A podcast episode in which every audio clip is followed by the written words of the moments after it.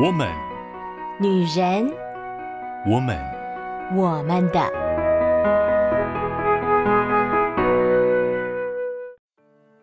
嘿嘿，谢娜和拉吉特。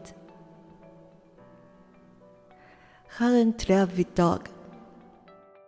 Hello Hello，各位亲爱的好姐妹们，我是你们线上的好闺蜜秋雨。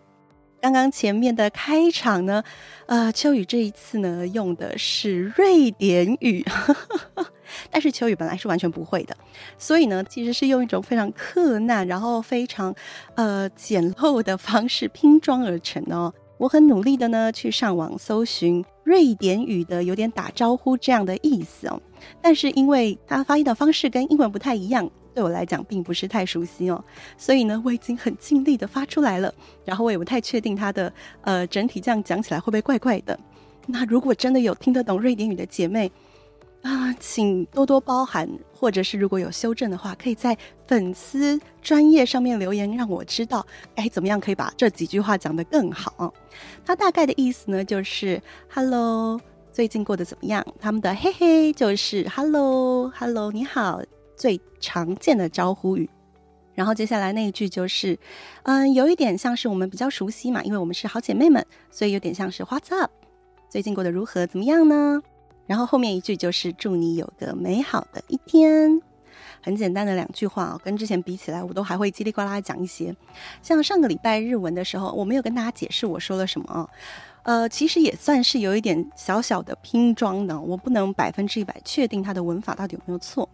上一次开头的日文的意思呢，就是一开始当然就先打招呼啦，然后呢，再来就是最近状况怎么样呢？调子いかがですか？调子这个词呢，比较像是可能身体啊，或者是整体状况，所以有调子がいい或调子が悪い这种好或不好的讲法。那它就是最近怎么样呢？然后呢，这一集的啊、呃、Podcast 节目お楽しみください，就是希望你可以享受它，希望你可以在当中得到乐趣。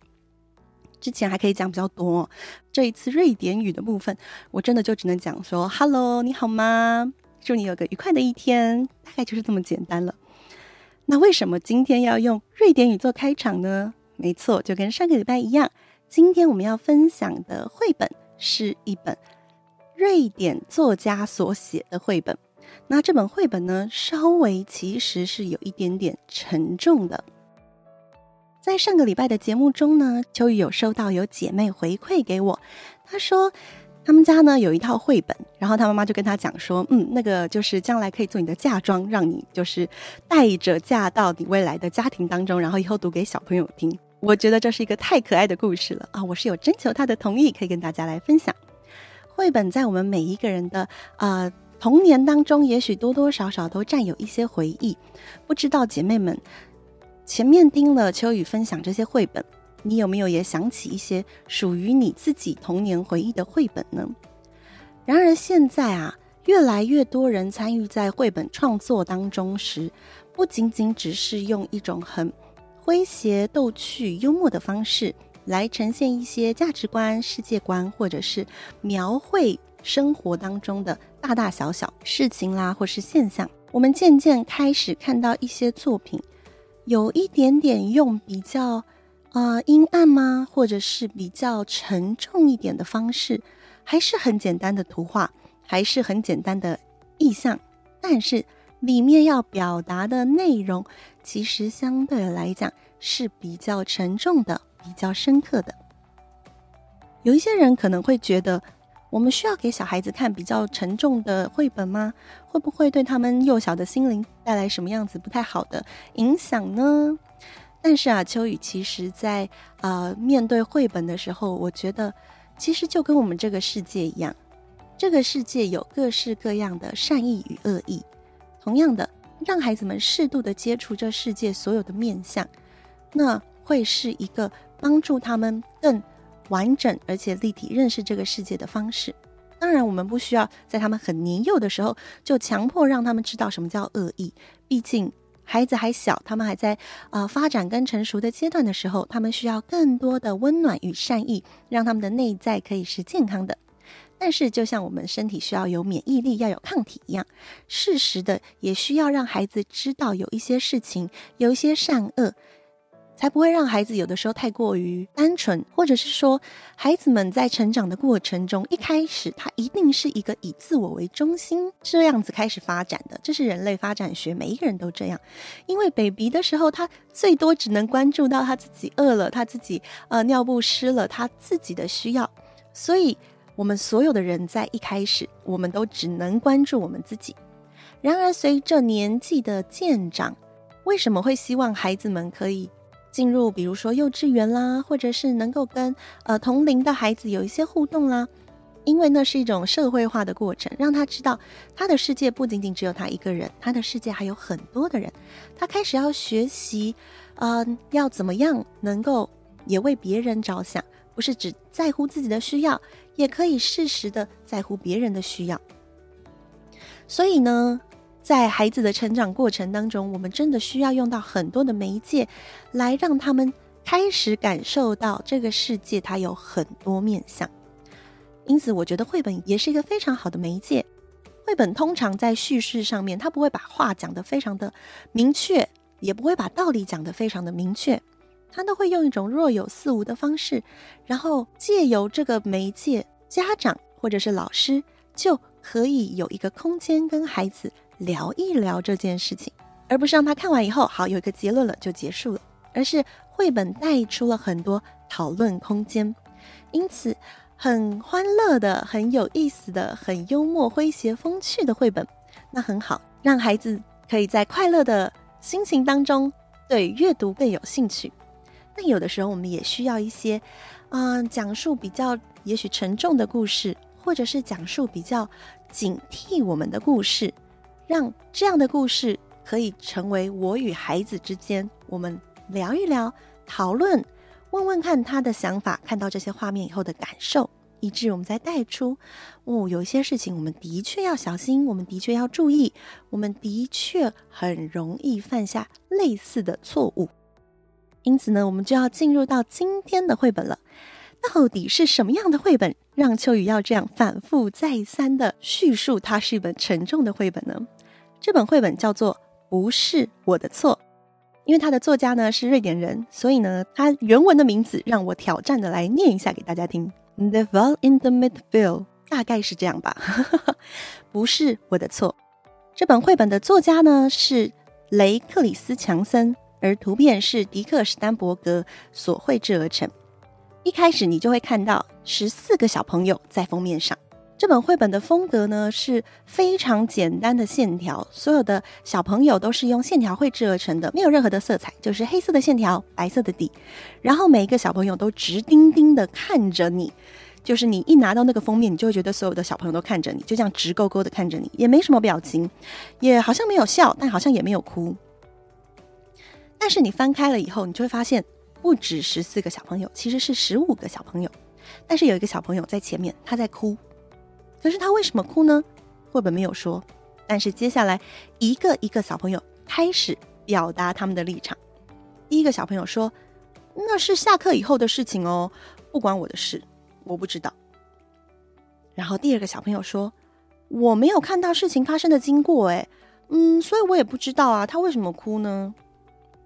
然后第三个小朋友说：“我虽然有看到啦，然后我也知道大概是怎么发生的，可是又不是我造成的，又不是我的错。”第四个小朋友说：“我很害怕，可是我也帮不上忙啊，我只能眼睁睁在一旁看着。”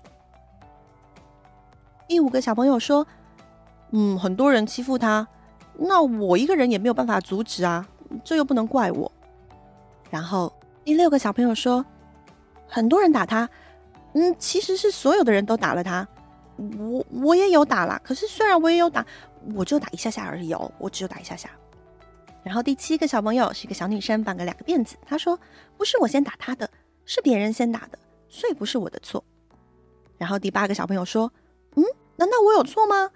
我觉得是他怪怪的啊。”然后第九个小朋友说：“这件事情其实一点都不奇怪，嗯，那个人会被欺负。”或许是他自己有问题，要怪他自己。第十个小朋友说：“嗯，他一个人就孤零零的站着，然后在那边哭，在那边流眼泪。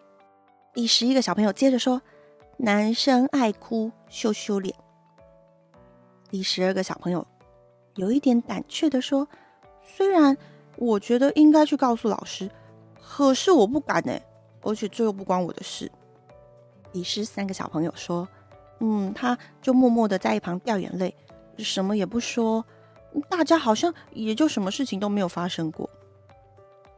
然后最后一个小朋友说：“他什么都没有说啊，所以我们也只能在旁边看。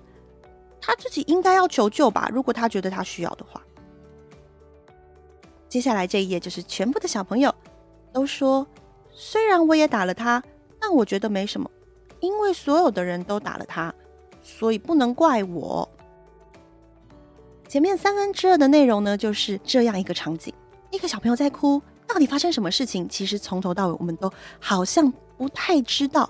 可是所有的小朋友都在叙述他的内心动机，或者是他看到的状况，但最终他们都在讲：不是我的错，不能怪我，不是我的问题，和我没有关系，不是我造成的。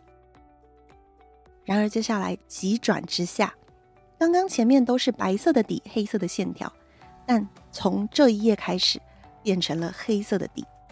这一页写了一行字，问了一个问题：和我没关系吗？然后接下来没有文字，也不是图片，而是真实的照片，黑白照片。在照片当中，有拿着枪指着人的士兵。有车祸倒在旁边的一辆三轮车，有充满着乌烟瘴气的工厂，有巨大爆炸的原子弹，有在哭泣的非洲小孩，有看起来被折磨着的难民，然后这本绘本就结束了。不是我的错，但是真的和我没有关系吗？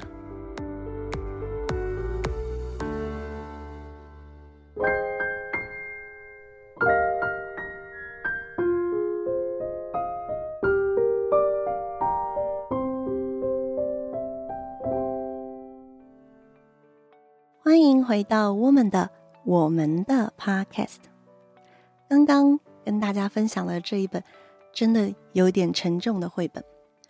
我看到这本绘本的时候，是我大学的时候，在我妈妈的介绍之下，然后我看了。我前面看的时候还觉得哇，这真是太真实了，小朋友都会这样讲，不是我的错，不是我造成的，他也有错，为什么只骂我？可是我看到后面的时候。我的心真的整个沉下去了。在世界上的每一个角落，其实都发生着许多我们不知道的灾难，就如同后面的照片一样。可是真的不关我的事吗？这本绘本，它可以是讨论校园霸凌的很好的教材，但同样，它也可以是让孩子们更深刻的知道，其实。很多不幸的事情在我们身边发生，但是我们常常选择视而不见，而且有一些事情，也许我们也参与在其中。譬如说，在社交软体盛行的这个年代，或多或少，也许我们都曾经参与在一些嗯让人不舒服的评论当中，或者是我们看过一些资讯。我们不一定有留言，可是我们心里也觉得，嗯，那个人可能活该，我这就是大快人心。但其实有人正是在受苦受难的状态。孩子们的世界相对是单纯的，但也因为他们是单纯的，所以就与在过去陪伴许多孩子与青少年的过程当中，会发现单纯的孩子跟啊、还没有很社会化的年轻人，他们很容易有一个太直观的眼光。因此，当他们用很直觉式的方式思考的时候呢，他们就很容易会有排除异己这样子的倾向。也就是那个人，我觉得他怪怪的；那个人他有一些行为，他有些说话模式，跟我认知当中的呃正常不太一样哦，我就会觉得我不要跟他一起互动，我要排挤他。大家就会自然而然有一点点呃下意识的就不想跟那些人互动。我可以理解。年轻人这样的心情。说实在话，其实我们也都一样。但是呢，我还是鼓励他们，若是可以，多去了解一下你所不喜欢的那个人他背后的故事。我们不需要喜欢每一个人，但是也许我们可以尝试对这个世界再有更多的善意。最近秋雨的生活当中，因为一些因缘际会，所以我开始接触一些 YouTube 的直播，一些过去没有接触的领域的内容。然后呢，就在其中看见了特别有意思的事。不知道姐妹们对直播这一块有没有什么接触或者是了解哦？在我过去的印象当中，都会想象的是什么？就是榜一大哥啊，榜二大哥啊，送了火箭，类似这样的状况。但其实直播的有非常多的方式，而且有一些的直播呢，它是属于不露脸的，就是你看不到那个人，然后呢，你就是听到他的声音，他可能玩游戏，他可能唱歌，或者是他可能做一些事情，你就是参与在他做这件事情的过程当中。他当然会跟观众有一些互动，但是呢，不管怎么说，他还是隔着一个呃荧幕。隔着一层的世界，好像很近，但其实非常的遥远。我并不认识他，我也没有跟他在现实生活中建立任何的连结。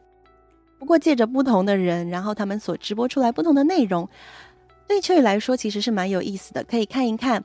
包含在聊天室当中跟直播主一起互动的人，他们会展现出来什么样子的风格，那都是非常有趣的事情。然而，在其中你就会看到，有一些人在过程当中，他就会对直播主产生一些期待，或者是对直播主产生一些不满。他可能就会在聊天室里面表达说：“你怎么可以这样呢？你再这样子，你就不够资格做一个好的直播主。”或者是他可能会觉得，因为这个直播主是我非常喜欢的人，所以我不容许任何人说他的坏话。当我们对世界的认识是非常狭窄的时候，我们很容易对很多事情觉得不满、不平，或者是生气，因为我们只有看到一面，我们只有看到这件事情所呈现出来那个我们想接受的那一面。然而，当我们越能够更立体的看见这整个世界的时候，我们会发现，其实很多事情它并不需要我们用这么大的情绪来去面对，我们可以用更宽广的心情、宽广的眼光与更多的善意来。回应，譬如说，我最近因为看了一个直播，那个直播主那一天他的表现跟平常不太一样，然后呢，聊天室里面大家就想他他怎么了？有一些人呢就一直在呼唤他，那有一些人呢就觉得有点不开心。但是秋雨在看的时候，我就觉得好好笑啊，就是。好有意思啊！大家的回应，然后那个直播主的反应，然后彼此带出来的一个火花。虽然的确在过程当中，秋雨自己也有一点觉得到底发生什么事情，有一点不解。但是因为啊，整个互动让秋雨觉得这也是一种很特别的生态。过去不怎么接触直播的秋雨呢，在看那一场直播的过程当中，其实留下了非常呃，不能算是愉悦，但是其实相当程度欢乐的一个心情。因此，秋雨在之后看到好像还余波荡漾的有一些人，可能有一些呃 complain 啊，或者是抱怨的时候，秋雨觉得有一点可惜哦。嗯，当然，你支持这个人，你当然很希望他可以表达出你所期待的样子。可是无论如何，这个人他也是一个活生生有血有肉的人，他也应该是容许有展现出各式各样面貌的样子。我们跟他互动的过程中，其实我并不真的认识他，我也并不真的知道他到底发生什么事情了。当我选择继续留下来看，我就以最大的善意来接受这件事情。如果我真的不想看，其实大不了转掉就好了，不是吗？这大概是秋雨最近呢，在我的生活当中出现一些蛮特别新奇的事物，也很鼓励姐妹们在生活当中去找寻一些过去没有经历过的事情。这其实可以帮助我们更加立体我们的世界，更加丰富我们的观点。也因着最近秋雨的生活开始有了一些新的改变，所以其实秋雨最近也不断的在更多的感受到，原来自己有很多过去没有发现的部分。一直以来，秋雨都非常喜欢一句话，就是“愿温柔的你被世界温柔以待”。秋雨相信，各位亲爱的好姐妹们，你们都是拥有。温柔灵魂的 Pretty Woman，那么就让我们用更宽广的心情，用更多的善意来面对这个世界。当发生很多让我们觉得不明白、不理解，甚至是灾难、苦难的时候，我们也不急着说不是我的错，不是我造成的，而让我们更多的愿意以善意来回应这一些痛苦跟这一些苦难。无论这些灾难是不是我们造成的，但在我们有能力的范围，我们都可以至少让我们身边正在辛苦的那些家人、朋友们以及我们认识的人，都有机会被我们的善意所围绕。我相信，最终那些善意都会回到我们的身上，让我们在我们面对痛苦跟苦难的时候，也被善意所围绕。而爱你的上帝，他是善的源头。所有的好处不在他以外，他将要给你更多内在的力量与温柔，使你可以用最美好的眼光、真实的眼光看见这个世界，然后发掘其中所有的美好。虽然今天的绘本有一点沉重，但是秋雨还是很希望各位好姐妹们能够享受你生活当中所有的美好。祝福各位好姐妹们。那么我们今天就先分享到这里啦，希望大家喜欢今天的绘本。我们下个礼拜再见喽，拜拜。